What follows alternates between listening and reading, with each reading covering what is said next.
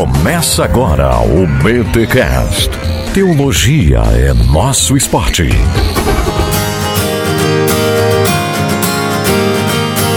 Muito bem, muito bem, muito bem. Começa mais um BT Cash, de número 393. Eu sou Rodrigo Bibo e Money, que é good night não have. Ai, começar um podcast cantando Mamonas Assassinas não é a melhor das propagandas, mas foi a que veio na cabeça agora e as aberturas e entradas do BT Cash estão com os dias contados. Afinal, quando a gente fizer o episódio 400, eu tiro as entradas. Já tô avisando para vocês que as entradas cairão, mas agora não é hora de falar isso. Vamos ouvir este BT Cash falando um pouquinho desse grande lançamento da Thomas Nelson Brasil, que é o Legado de Calvino. Olha só, gente, um livraço aí que a Thomas Nelson lança em parceria com o Mackenzie. Ó, você vai ouvir sobre um dos capítulos que a gente abordou aí neste episódio. Mas antes, os recados paroquiais. E se você gostar do livro, ouve os recados paroquiais aí, porque tem desconto, tem desconto. E tem uma novidade. Você que não me acompanha nas redes sociais, você que não tá por dentro da grande novidade do Bibotalk, ouve os recados paroquiais aí, vai.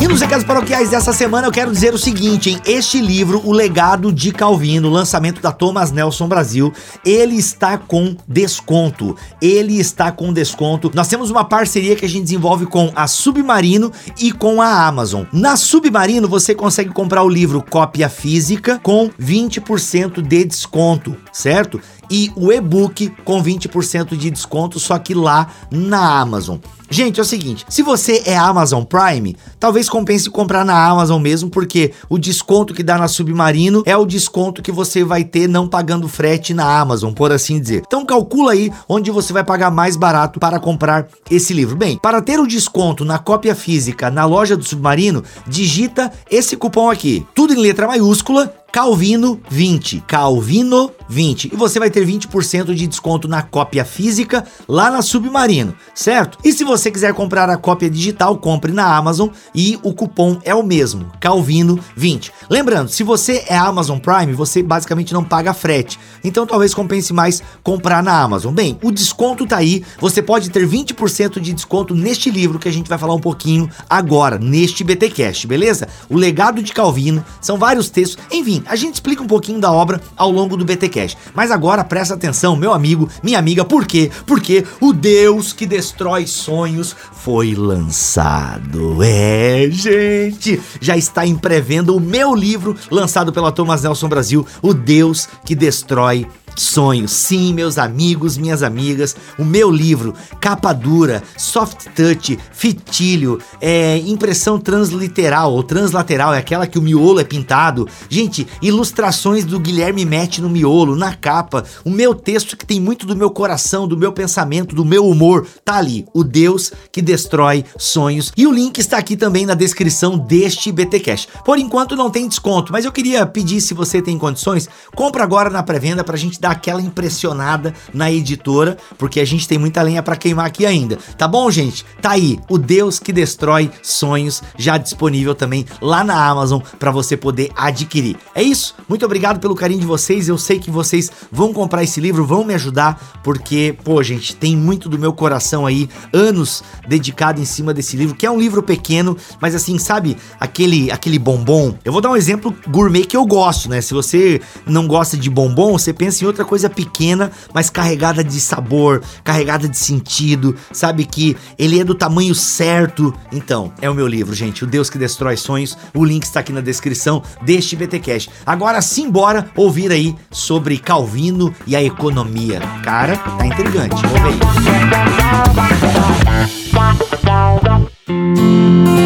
aí.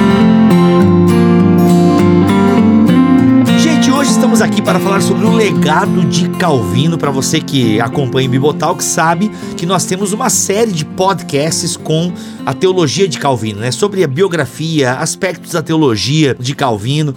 E hoje nós escolhemos um tema que você já pôde ver aí no título do podcast, né? O legado de Calvino é imenso, o legado do calvinismo é maior ainda, né? Hoje, o legado de Calvino e calvinismo é pra, praticamente sinônimos, né? Mas o legado do calvinismo é enorme. E hoje para conversar um pouquinho sobre esse aspecto aspecto da economia, da ética social da igreja, enfim, para a gente falar um pouquinho sobre Calvino e dinheiro, eu tenho aqui Marcelo Bueno. Seja muito bem-vindo aqui ao podcast do Bibotalk, meu querido. Muito boa tarde, obrigado pelo convite. Rodrigo, é com imensa satisfação que estamos aqui para conversar um pouquinho com seus ouvintes sobre essa questão do legado de Calvino e estamos aqui ao seu dispor. Conte conosco aqui para esse bate-papo. Legal. Professor, antes a gente falar um pouquinho, né, da questão do dinheiro, e aí, será que Calvino é o pai da teologia da prosperidade mesmo? Será que ser rico era um sinônimo da de ser um predestinado? Antes de nós falarmos um pouquinho desses temas que circulam aí na internet, que a gente vê algumas pessoas é, utilizarem e tal, e o Weber cita Calvino toda hora e por aí vai, não sei o que, não sei o que lá. Antes da gente falar um pouquinho desses temas, eu queria que você falasse um pouquinho desse projeto. A gente tá usando aqui como base o livro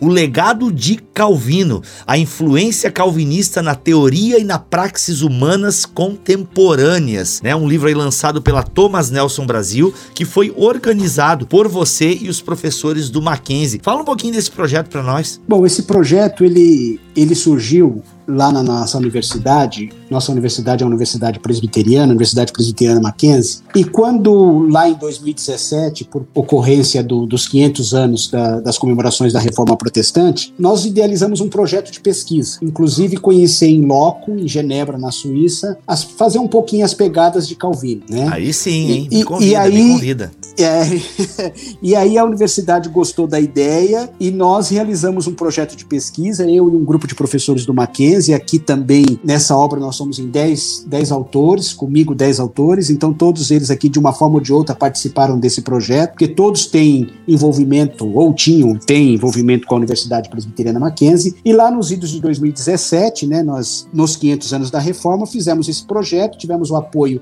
financeiro da instituição, a, a instituição ela possui lá um, o que a gente chama de MAC Pesquisa, que é um apoio, que é um apoio à pesquisa, né? Uhum. E esse apoio à pesquisa, ele possibilitou que a gente fosse a Genebra, fosse a França, fosse inclusive na Faculté Jean Calvin, lá em Aix-de-Provence, na França, para poder conhecer um pouquinho os passos de Calvino, né? E a ideia era não não não estudar Calvino, biografia, isso, mas o legado dele, o que Calvino, o que hoje, século 21, Calvino pode ainda nos ajudar a compreender esse mundo contemporâneo e algumas questões teológica, algumas questões espirituais, algumas questões nesse aspecto que a igreja condena, não condena, e não dá para falar da reforma religiosa, embora o grande expoente da reforma religiosa, da reforma protestante, seja o Lutero, mas o Calvino ele tem uma, uma, uma fundamental importância na medida em que a, assume a reforma protestante como um ponto essencial para a sua vida e traz uma série de coisas importantes para a gente pensar e refletir nos dias de hoje ainda, né? Então não uhum. dá para pensar reforma sem passar por Calvino, né? E uhum. aí lá em 2017, além da pesquisa que hoje culmina com esse livro que nós estamos lançando aqui, foi feita uma série de eventos aí em parceria com vocês no Sul também, com a Ubra. Nós fizemos evento aí uhum na Universidade Luterana, no Rio Grande do Sul. Eles vieram aqui, nós fizemos algumas atividades ecumênicas. E, uhum. e, o uhum. que é legal, Rodrigo, é que assim os frutos não só foram esses livros, foram trabalhos de pesquisa de alunos, TCCs, tem até projetos de alunos que acabaram desenvolvendo dissertações de mestrado na área de ciência da religião. Então, assim, uhum. a gente ficou muito feliz com, com, com o propósito. E olha, não é porque a Thomas Nelson lançou, mas nós já uhum. acabamos de receber um convite para fazer um dossiê sobre Calvino numa revista eletrônica também, né? Então, quer dizer, a repercussão tá, tá bem legal. Por conta da pandemia, o livro já era para ter saído há um tempo atrás, mas aí a pandemia segurou tudo, né? Como nesse país. Mas o livro tá saindo agora e, assim, a gente está aqui para conversar um pouquinho sobre, sobre o livro, né? Com os colegas todos têm, têm participação, mas a gente vai tratar um pouquinho mais do capítulo que eu escrevi. Além de organizar o livro, eu escrevi um capítulo que é sobre o capítulo eh, da economia, né? A uhum. economia economia e o uso social das riquezas em Calvino. Olha, olha, só, tem o Christian Medeiros, o Cristiano Camilo Lopes, Fabiano de Almeida Oliveira, Fernando Luiz, o, é, Lu, é Fernando Luiz Cesaroto? Não, né? O Cesaroto é outro nome. Aqui Não, fica... é, é, é, o sobrenome mesmo. Ah, tá. Então é Fernando Luiz Cesaroto Perlese. Aí tem o Hermes Maia, que já gravou o podcast aqui com a gente. Temos o Marcelo Martins Bueno, que é esse que está aqui. E aí eu faço um parênteses para me apresentar. Sou professor da Universidade Mackenzie. Atualmente pró-reitor de extensão e cultura da universidade, sou professor titular de um programa de pós-graduação em educação, arte e história da cultura, que foi o programa em que a gente desenvolveu o projeto de pesquisa. Olha aí, que legal. Tem o, Marcelo que acabou de se apresentar, o Paulo Romero, que também já gravou podcast com a gente, o Ricardo Bitum, que também já gravou podcast com a gente, o Rodrigo Franklin de Souza e o Sérgio Ribeiro Santos são os autores dessa obra aqui. Gente, já que estamos falando rapidinho. Uma curiosidade, não te cortando, Rodrigo. O professor Rodrigo Franklin é professor nosso do Mackenzie e hoje é professor na Faculté Jean Calvin. Tá lá, mudou-se com a família para França, tá lá no sul da França, tá lá em pertinho de Marseille. Tive a possibilidade de visitá-lo lá lugar maravilhoso e conhecemos lá a Faculdade João Calvino, no sul da França, em que só tem especialista na, no autor aí também, e o Rodrigo nos brindou com um capítulo aí também no, no nosso livro. Ele era Muito professor bom. do Mackenzie, era o coordenador de ciência da religião do Mackenzie, passou num concurso lá dessa faculdade, né, em primeiro lugar e foi para a França e aí eu não sei se eu iria, se você iria, né, Rodrigo? Olha aí, poxa, passar em primeiro lugar, parabéns. Passou parabéns. em primeiro lugar. Legal. Muito bom. Gente, então olha só, tem a questão das escrituras, os antecedentes agustinianos da teologia de Calvino, legados pela tradição medieval e pelo humanismo renascentista. Aí tem as artes, né, a influência de Calvino, né, nas artes, na literatura, na economia, o uso social das riquezas, educação, a ética, a ética social, a civilização moderna e as ciências. Olha só, então um livro que vai trabalhar o legado do calvinismo nessas áreas. Muito bem, professor, entrando então especificamente no seu capítulo título a questão da economia. Calvino e a bufunfa. Poderia ser o título do livro, da, do capítulo. Brincadeira. Calvino e o dinheiro. E aí, como é que o reformador de Genebra lidava com a questão monetária, bênção, prosperidade. E eu imagino que você já deve ter ouvido, né, a brincadeira que eu fiz no começo ali, mas que atribuem mesmo a ideia de que Calvino é, falava de que a riqueza é um sinal da predestinação, de que Calvino é o pai da teologia da prosperidade, de que a, toda a ética, é, o, o, como é que é? Eu, eu, nunca lembro do livro do Weber. É sempre ética protestante e o espírito do capitalismo. Isso, né? E o Weber faz, né, citações ali a questão é, de Calvino e calvinistas e tal. E aí, professor, nos ajude a entender a compreensão calvinista da economia, das riquezas e por aí vai. Você estava falando um pouquinho do livro e é legal porque que ele está dividido em duas partes. Para contextualizar um pouco historicamente o autor, as influências do, do pensamento da época na, no, no próprio pensamento do autor. Então isso é fundamental. Não podemos esquecer que o Calvino ele está lá no século XVI e o século XVI imagina, né? É, é, quase que a gente é quase idade média ainda, né? Então você tem ali três grandes movimentos, que foi o movimento das grandes navegações, que foi o renascimento comercial urbano. Então a gente está falando aqui de um, de um capitalismo ainda incipiente, né? Um capitalismo comercial, né? E depois o, o próprio contexto da reforma protestante no, no século XVI,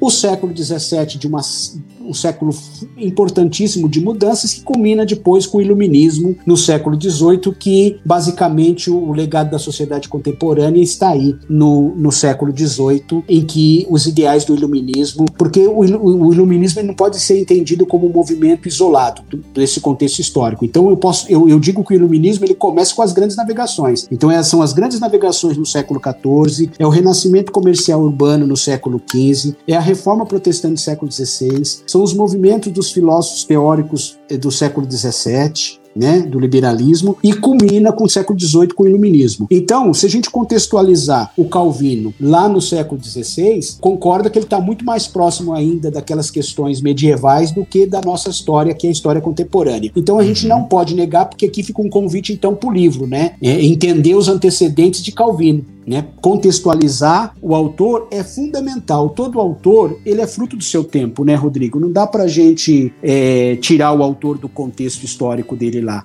Então, ele faz parte daquele contexto de venda de indulgências, de um teocentrismo ainda, né? De um contexto praticamente feudal, de, de, de nascimento de, de, cidades e comércio e tudo mais. Então, isso ainda é tudo muito incipiente e muito novidade ainda. Até afirmar que ele é o, o cara que vai tratar a questão da riqueza, a questão da predestinação, do escolhido, é, é, é complicado, né? Porque ele não está nem pensando nesse contexto, né? Ele está mais preocupado é em entender por que, que alguns são agraciados e outros não. Aí é que é o, o, o legal da, da, sua obra e, e, e, nas institutas, um aspecto fundamental que ele trabalha na economia é entender o papel de cada um, entender o papel do pobre e entender o papel do rico. E aí, a, a questão fundamental é saber utilizar isso. A questão de ser uma oportunidade, tanto para quem é agraciado como para quem não é. E a gente, ao longo dessa nossa conversa aqui, a gente vai entender um pouquinho por que, que um é agraciado e o outro não, mas por que, que a oportunidade dessa graça é dado tanto para um como para outro. Né? Deus é proprietário de tudo. Né? Calvino trabalha com a ideia de propriedade, porque quando se fala de riqueza,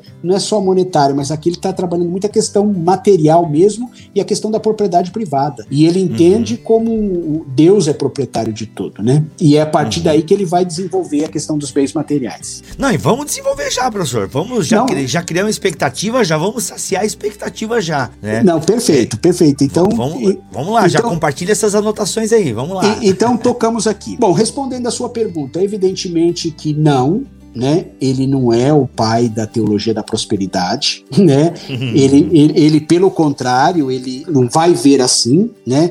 E isso eu pude, pude verificar lendo o, o, as próprias obras suas, né? E, e, as institutas, eu tenho elas aqui na, na, na minha estante como, como livro de referência. E principalmente esse meu capítulo sobre a riqueza, e depois do o capítulo do professor Sérgio, que ele fala do uso social também das riquezas, nós trabalhamos basicamente com um grande especialista em Calvino, que é o André Brielli, né? Uhum. No capítulo 4, que ele chama inclusive o pensamento econômico social social de Calvino nessa obra, ele esmiuça todas as institutas. Então nós partimos dessas duas obras, a própria obra do Calvino e a própria a, a, a obra do Biele. Né, para entender esse contexto, portanto, e, e dizer, olha, não é isso não, tá? O Calvino, ele é um grande conhecedor da natureza humana, né? Uhum. Eu sou, tenho formação em filosofia, minha formação toda é em filosofia. Eu fiz graduação, mestrado, doutorado em filosofia. E na filosofia, os, os filósofos que trabalham a, a, sua filosofia a partir da, da concepção de que existe uma natureza humana, ele tem uma concepção, como o autor que eu trabalho, por exemplo, que é Thomas, Thomas Hobbes, que é um autor lá do século XVII, está um pouquinho depois do, do, do Calvino, né? Trabalha uhum. com a concepção de natureza humana. Então é evidente que ele vai ter toda a sua filosofia construída em cima de, da crença de que há uma natureza humana, né? O Foucault, por exemplo, que é um outro autor contemporâneo, mais moderno, ele não trabalha, para ele não tem o conceito de natureza humana. Então toda a filosofia dele vai ser construída em cima disso. Por que, que eu estou dizendo isso? Porque Calvino é um, um, pensador, né? é um reformador que entende que há natureza humana. Que se há natureza humana, o homem é o mesmo. Né? O que eu falar sobre o homem vale para o homem do Egito Antigo, falo, fala, vale para o homem da Grécia Antiga, vale para o homem do século XXI e valia para o homem do século XVI, do século XV, do século XVII. Ou seja, se há uma natureza humana, ela é a mesma em todo tempo e lugar. E é isso que eu, que eu, que eu, que eu trago aqui no capítulo. Né? Uhum, Por quê? Uhum. Porque se ele vai tratar da concepção das riquezas e da pobreza, ele vai entender que isso vale para a história da humanidade. Uhum. Ela, ela, ela vale então lá para os antigos e vale para a época dele e para a posteridade. Né?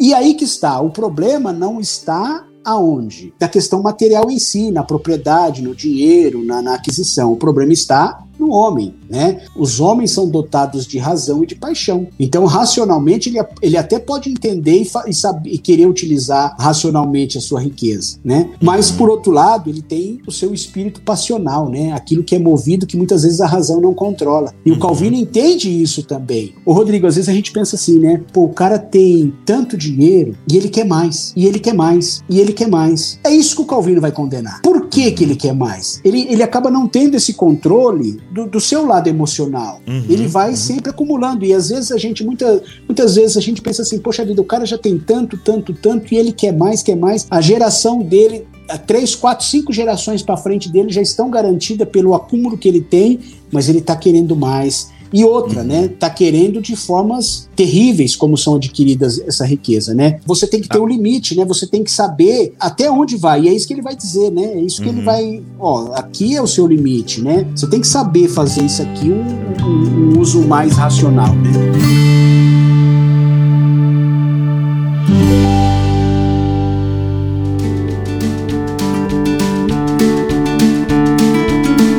Página 111 tu coloca assim, ó, enfim, parece que as questões materiais são uma forma de Deus nos lembrar constantemente de que somos pecadores e que essa enfermidade do nosso espírito nos impede de enxergar que uma vida material equilibrada é o passaporte para a vida eterna na contemplação do Senhor, né? Ou seja, ele fala desse equilíbrio, como nós não, não podemos é, desejar é, as riquezas ao ponto dela nos dominar. Agora, professor, essa questão de pobre ou rico, se Deus é o dono, Calvino tem esse entendimento de que Deus é o dono de toda a terra. E isso é muito bíblico, né? Eu penso que todo mundo que vai, vai contar a parábola do rico insensato concorda com isso. Nesse sentido, mas por que que uns têm mais e outros têm menos? É uma pergunta difícil de responder, mas Calvino se aventurou a dar essa resposta, por que, que uns têm mais e outros têm menos? Tanto que ele começa falando, Rodrigo, da economia primitiva, né? Quando Deus criou o homem, a natureza era rica e farta. Ou uhum. seja, eu não precisava explorar o outro, eu não precisava dominar o outro. Tudo que eu precisava, a natureza me oferecia. E essa economia, vamos chamar assim, primitiva, é a base da teologia de Calvino. Porque você tem a possibilidade da oferta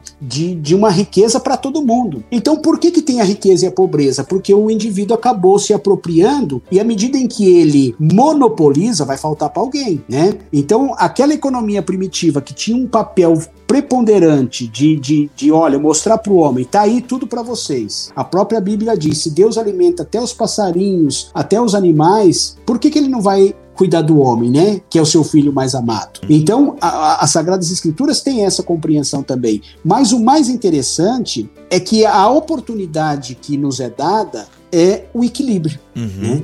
É eu saber que, na nossa conversa anterior, eu não preciso acumular ao ponto de faltar para o outro. É me dada a oportunidade de ser agraciado com a possibilidade de gerar a riqueza do outro. É lógico que Deus, quando veio ao mundo, como que Cristo nasceu, né? A manjedoura nos mostra bem, porque a, porque a opção preferencial das igrejas é sempre pelo pobre. É Isso. É nesse sentido, não que a riqueza seja condenada, mas a opção é pelo pobre, por quê? Porque é esse que é dado a, a, a graça também, né? De ser a oportunidade para o mais agraciado falar: olha, eu estou aqui para te ajudar, né? Por que, que as uhum. instituições que são instituições filantrópicas, confessionais. Por que, que ela não pode ter lucro? Não é que ela não pode ter lucro, ela pode ter lucro. Né? O Mackenzie tem lucro, mas é um lucro que é revestido aonde? No bem da própria universidade, na pesquisa dos alunos, na, na, na distribuição de bolsas. Qualquer uhum. instituição que é filantrópica, ah, ela não pode ter lucro. Não, ela pode ter lucro. O lucro não é condenado nunca, é isso que o Calvino vai dizer. Então, as instituições cristãs, as instituições que, que geralmente têm a concepção de, de, de filantrópica, ela entende assim: é, eu vou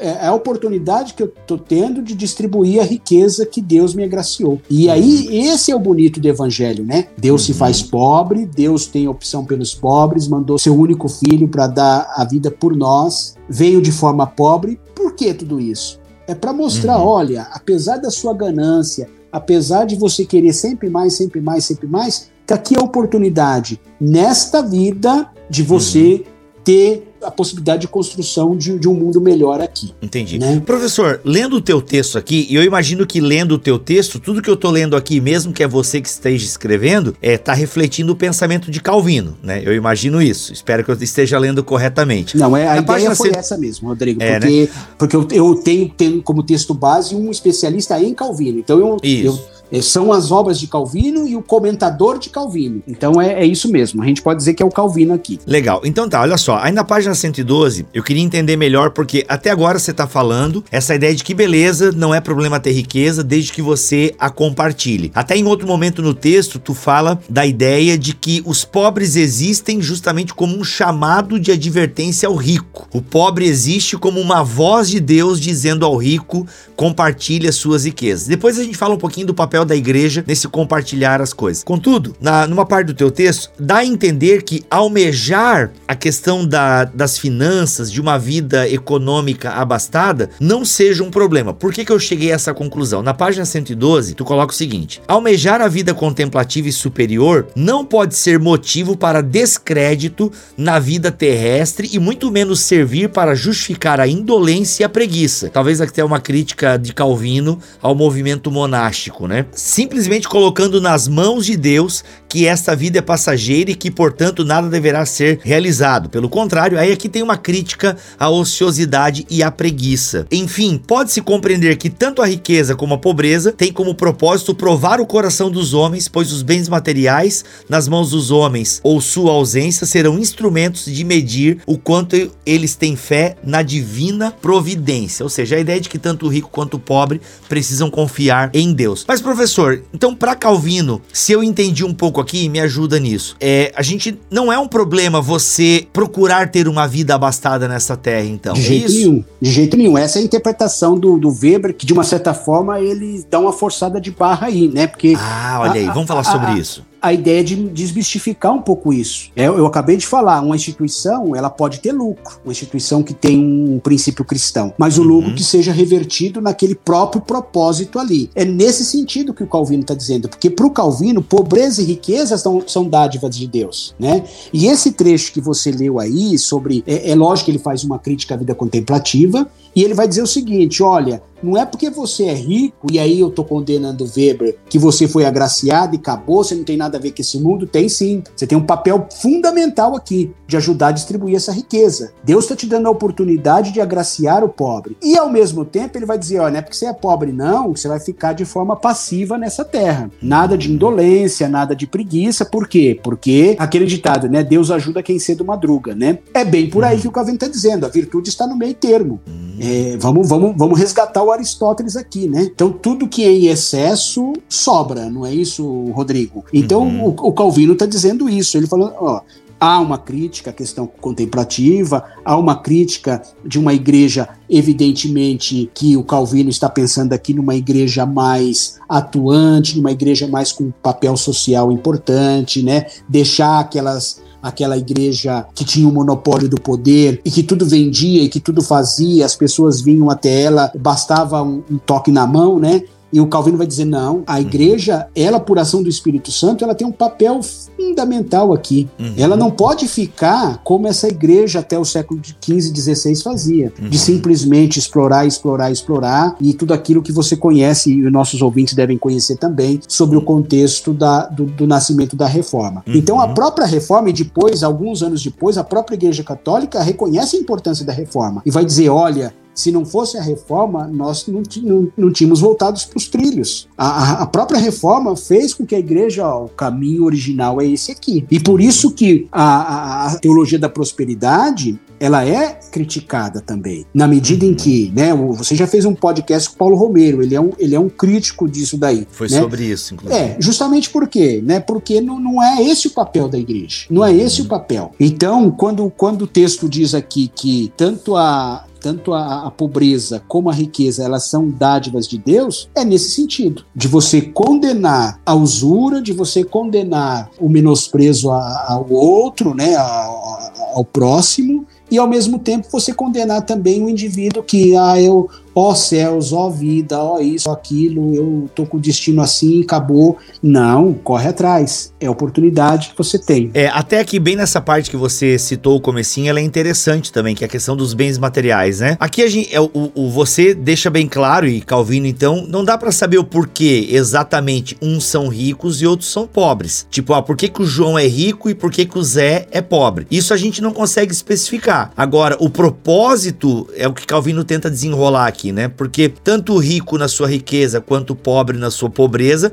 são tentados. O rico a não ser avarento e o pobre a não roubar. Achei interessante isso que você desenrola aqui na página 113, né? Achei muito legal. Ou seja... só uma questão também, né? E não é porque Deus deu para o Rodrigo a riqueza e me deu a pobreza que Deus também é bom para você na sua concepção e ele é ruim na minha concepção. Também não é isso que o Calvino vai dizer, né? Deus hum. está além dessas questões de nomenclaturas humanas. Uhum. Então Deus também não, não existe uma avareza divina. Não é porque eu sou esse que não fui agraciado que Deus também é avarento. Não. Primeiro, na verdade, o que o Calvino, de uma certa forma, ele explica assim aquele conceito de natureza humana. Uhum. Por isso que nas institutas ele vai dizer: no princípio Deus criou tudo com fartura. Pouco eram os homens e a natureza rica e farta. O que, que significa poucos eram os homens e a natureza rica farta? Que tinha mais do que a gente precisava. Mas o problema é a posse, né? O problema é o homem. O problema né? foi o crescei-vos e multiplicai-vos. É, entendeu? É, tá por aí.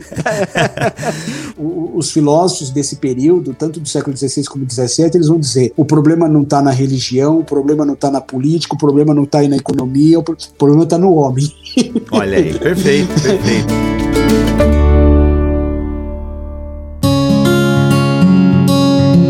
Professor, nessa ideia do rico compartilhar com o pobre, e pelo que eu entendi do texto, Calvino via a igreja como este hub, né? A igreja como esse hub, como este local onde essa distribuição acontecia. Na verdade, não é Calvino, né? Calvino só tá lendo o livro de Atos dos Apóstolos. Glória a Deus por isso, por Calvino ser um homem bíblico. Mas como é que fica isso? Eu não entendo muito de economia. Eu imagino que tu deve entender alguma coisa até por se aventurar nesse capítulo, né? Mas se o rico entrar, se o rico compartilhar a sua riqueza, não vai chegar um momento em que ele vai deixar de ser rico e consequentemente parará de compartilhar? Ou e esse ou é esse mesmo objetivo, a igreja ter uma uma igualdade, igualdade não existe, né? Mas uma igualdade. É uma equidade, né? Pois é, a, a equidade é a ideia do reconhecimento justo do direito de cada um, né? Então como é que fica isso? Vamos tentar entender. Beleza, a igreja é esse local onde nós repartimos as riquezas. Mas e se eu repartir ao ponto de eu não ser mais e também começar a precisar de um outro rico que ainda vai aparecer? Enfim, deu para entender mais ou menos a escadinha? Não, deu ou... para entender, deu para entender. O que, ele, o que ele chama atenção é que a igreja vai, fa vai fazer esse papel. E, e aí você já matou a charada, na medida em que a igreja, guiada pelo Espírito Santo, é ali que se realizam os sacramentos, é ali que está presente espiritualmente ou não, o, o, nosso Salvador e tudo mais, né? Então a igreja ela é instituída como a, a pelos apóstolos como a possibilidade de, de tentar manter esse reino aqui na terra, né? Então, por isso que ele chama isso a igreja. É a igreja que vai, de uma certa forma, ser, ter o papel político. Por isso que eu tô falando para você, não dá para entender o autor se não contextualizá-lo, né? Então, você tá muito mais próximo ainda de características da sociedade do, do feudalismo do que da sociedade de economia de mercado e tudo mais, né? O capitalismo não é um capitalismo nem industrial ainda, né, Rodrigo? É um capitalismo... É verdade, cara. É um capitalismo comercial ainda, né? Então não, não, não dá para dissociar. Evidentemente, aquela expressão vai reclamar para o bispo, ela vem lá do Império Romano, em que a grande autoridade nos feudos, quem que era? Era o padre, era o bispo. O Império Romano não tinha como ter é, pessoas. O, o, imagina o que é a Europa hoje, era o Império Romano. Como é que o Império Romano vai estar presente no, no, nos, nos, longínquos lugares da Europa? Era a igreja que fazia o papel político, né? Uhum. Daí a expressão vai reclamar para o bispo. Então, quando Calvino está dizendo que a igreja tem que assumir esse papel, é ela mesmo dizer, olha, sua função é essa, né? Você foi agraciado, você tem que distribuir, você tem que ajudar. O pobre é, é a possibilidade aqui da, do seu encontro com Deus, tal, é a oportunidade que ele está te dando, né? E ao mesmo uhum. tempo a igreja vai cuidar para que não falte para aquele que está distribuindo a riqueza de uma, de, de uma forma tranquila para que todo mundo tenha acesso aos bens materiais. Porque o Calvino é muito, muito objetivo, né? Ele está falando mesmo é da economia de subsistência, é de não passar fome, né? Olha, o pão da vida. Deus é Jesus Cristo é o nosso é o pão da vida e esse pão é o pão espiritual, mas é o pão material também. Então ele está falando de, da subsistência mesmo. São questões bem concretas, não é uma economia abstrata não, né? Uhum. Como é a, a, economia monetária, não é nesse sentido não, é uma economia mesmo física ali no sentido de resolver os, os graves problemas sociais que aquele povo passava no contexto uhum. do século XVI. Legal. E professor, a gente sabe que Calvino Calvino fez, teve uma grande influência em Genebra, né? Isso conseguiu, ele na igreja de Genebra, Calvino conseguiu aplicar isso? Foi praticado isso no tempo de Calvino? Porque a teoria tá aqui, a teologia econômica, por assim dizer, de Calvino tá aqui. E ele conseguiu impor isso na sua na Genebra do seu tempo? A gente tem resquícios disso? Como é que é? Tem sim, Rodrigo. O que nós tivemos a possibilidade de, de, de visitar lá, a igreja, inclusive, nós vimos lá o, o altar, o púlpito que Calvino pregava e tudo mais muito interessante, então tá tudo preservado lá, né? A igreja de São Pedro em Genebra. O que é legal quando a gente lê, né, por exemplo, Rousseau, que é um filósofo genebrino também, o próprio Calvino, que francês, mas tem toda a sua vida lá na, na, na, Suíça, em Genebra. Quando a gente vê os escritos dessa época, né, bom, as cidades eram fechadas contra ataques dos inimigos, porque de fato eram cidades pequenas, eram cidades que à noite se fechava mesmo. Quantas vezes o Rousseau e olha que o Rousseau está no século XVIII. Ele conta que ele ficou fechado porque ele chegou tarde e não pôde entrar em Genebra e tal, né? Então, uhum. Por que, que eu estou contando essa curiosidade? Para a gente entender, né? É, o contexto é outro, né? Hoje você tem um, uma cidade pujante, né? Uma Genebra e e Zurique são duas expressões de poder político, econômico na, na Suíça, né? Mas, por outro lado, nós estamos falando lá atrás, né? desse contexto histórico, em que a cidade fechava. Então, para a cidade fechar, você vê o número de habitantes, então você tem que levar isso no, no, no contexto aí da sua pergunta. E é evidente que o Calvino, por ser um homem de Deus, e um homem que, quando você lê as institutas, quando você vê os comentadores de Calvino, quando você. Ele tem a preocupação muito grande espiritual mesmo. Ele está preocupado com a salvação, ele está preocupado com o pecado, ele está preocupado com, com, com uma vida melhor para as pessoas aqui no mundo dele. Então, evidentemente que ele vai tentar colocar isso em prática lá na, na, na, em Genebra. E faz um movimento gigantesco, é um movimento assim de depois vira referência, né? De um ajudando o outro e, e, por aí vai, né? A ponto de, de, logo depois você ter os famosos socialistas utópicos, né? Aqueles empresários que criavam bancos para distribuir dinheiro sem juros, Proudhon, Fourier, todos esses indivíduos têm um pouco essa mentalidade de vamos corrigir esse erro que o capitalismo está tá indo e vamos tentar, né, os falancérios, que eram sociedades alternativas, né, vamos viver em grupo, vamos viver de acordo com a natureza, tudo isso é fruto dessa época aí, né? Por quê? Porque Olha se acreditava só. de fato de corrigir um pouco o, as divergências aí, os conflitos de ordem econômica principalmente. Professor, acredite ou não, a nossa conversa está chegando no final. Olha só, e a gente nem a gente nem abordou ainda a questão do uso social das riquezas, né? Que é o capítulo, é, que é o outro capítulo. Mas eu acho que a pergunta que eu vou te fazer agora, tu consegue trazer um, um supra-sumo desse capítulo, que seria o seguinte, professor: qual é, em termos, o legado de Calvino, né? Qual para a igreja brasileira hoje? Qual seria o legado de Calvino? O conselho de Calvino para a igreja brasileira hoje, no que diz respeito à economia, ação social da igreja e por aí vai. Só para terminar, antes de, de, de, de, falar dessa pergunta exclusivamente aí, Rodrigo, existe a, o Hegel escreveu uma dialética do senhor e do escravo. E que o próprio Hobbes já tinha antecipado isso, quer dizer, não existe senhor sem o escravo e não existe o escravo sem o senhor. E o Hobbes, que é um autor do século XVII, ele, ele, ele usa disso para falar de poder e ele vai dizer: Eu não quero a morte do meu inimigo, eu quero que ele me tema e que ele reconheça meu poder meu poder só tem sentido se o, se o outro reconhecer o meu poder. Uhum. E aí o Hobbes, ele é muito, muito crítico né, da natureza humana, ele, ele é um descrente na natureza humana, ele é o oposto do Calvino, né? O Calvino uhum. acha que é possível corrigir o homem e fazer esse homem mais amável na sociedade. O Hobbes não, não vê salvação, não, por isso que entende que o governo tem que ser absoluto para pôr o homem de rédeas curtas, né? E o Hobbes vai dizer: olha, eu quero olhar no olhar do outro e ver lá o medo dele, e, e, e nesse medo ver que ele reconhece o meu poder. Uhum. O Calvino não vai por essa linha. Eu quero dialeticamente falando, nessa questão da dialética, né? Para que exista o pobre, tem que existir o rico. Para que exista o rico, tem que existir o pobre. Né? Então, o Calvino vai dizer: essa é a possibilidade de um olhar no olho do outro e falar: nós estamos aqui para cumprir uma missão. Deus nos deu uma missão. E qual que é a nossa missão? Não é o dominar o outro, não é um se fartar e o outro morrer de fome, não é um viver na, na luxúria e o outro viver na, na, na mendicância. Então, de uma certa forma, ele, o professor Sérgio, que trabalha o social das riquezas, vai nesse caminho aí. Quer dizer, a possibilidade que a gente tem de fazer com que o, o amor verdadeiro cristão seja colocado em prática, né? Que é de fato a distribuição dos pães, né? Por que, que há o milagre da multiplicação, né? É para atender todo mundo, né? Ninguém ninguém passa fome. Uhum. Olha aqui, acabei de achar um trecho aqui, ó. Calvino, é página 137, professor. Calvino entendia que o ensinamento bíblico direcionava para um estilo de vida que excluísse a ostentação e que tudo o que extrapolasse o necessário para a sobrevivência seria supérfluo. Não que houvesse em si algum problema em se usufruir dos seus bens, mas sim o apego em demasia. Olha aí. É, olha ele aí. vai trabalhar com a solidariedade econômica, né? Na verdade é isso, né? A solidariedade econômica é o grande cerne do pensamento pensamento econômico do Calvino.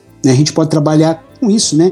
E qual é a, a maior expressão do, dos princípios cristãos, né? Amar a Deus sobre todas as coisas e ao uhum. próximo como a ti mesmo, né? Então todos os demais mandamentos vêm daí. Seja... Então é, é, é, é, a questão da solidariedade mesmo, né? Que, que, que se perdeu um pouco, né, Rodrigo? Né? E, mordomia, e é lógico, poderíamos falar aqui, professor? É, mordomia. É, pois é, a mordomia, é lógico que a gente quer o, uma mordomia, a gente quer uma qualidade de vida, a gente quer tranquilidade, a gente quer tudo isso, né? mas uhum. você vê o seu irmão morrer ali sem a possibilidade de, de, de ter isso, né? Então, de uma certa forma, isso eu, eu, eu acabei não respondendo uma pergunta sua. A igreja contemporânea, ela de certo modo, né, todos os papas pós-reforma, eles reconhecem a importância da reforma. Mesmo a igreja lançando a contra-reforma, mesmo tendo guerras sangrentas, mesmo tendo perseguição, mesmo tendo morte de todos os lados, né, mas a, a igreja, as igrejas hoje entendem o papel fundamental da reforma e da contra-reforma, porque mostrou o caminho da igreja. A igreja estava indo para um lado muito errado, né?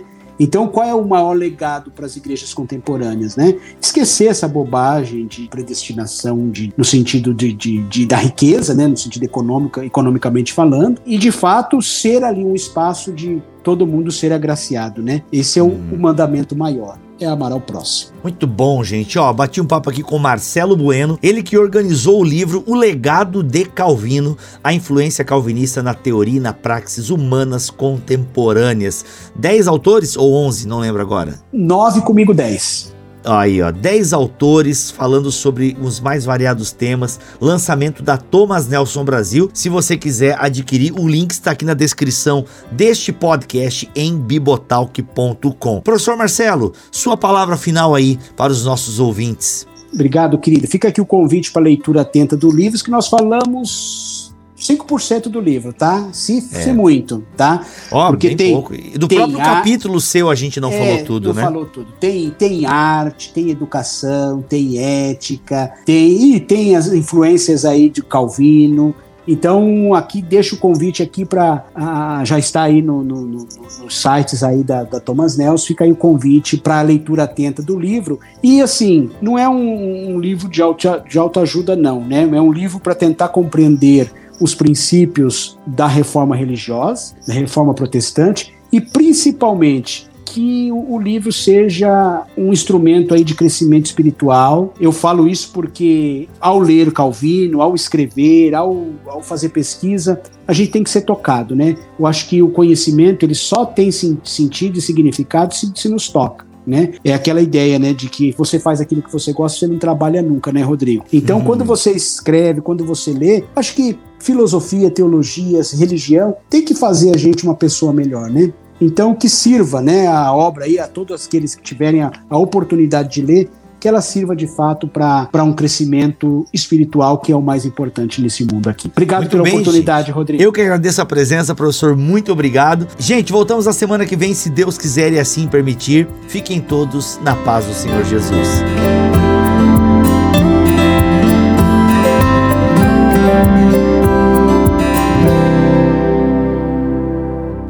Este podcast foi editado por Tuller Bibotalk Produções.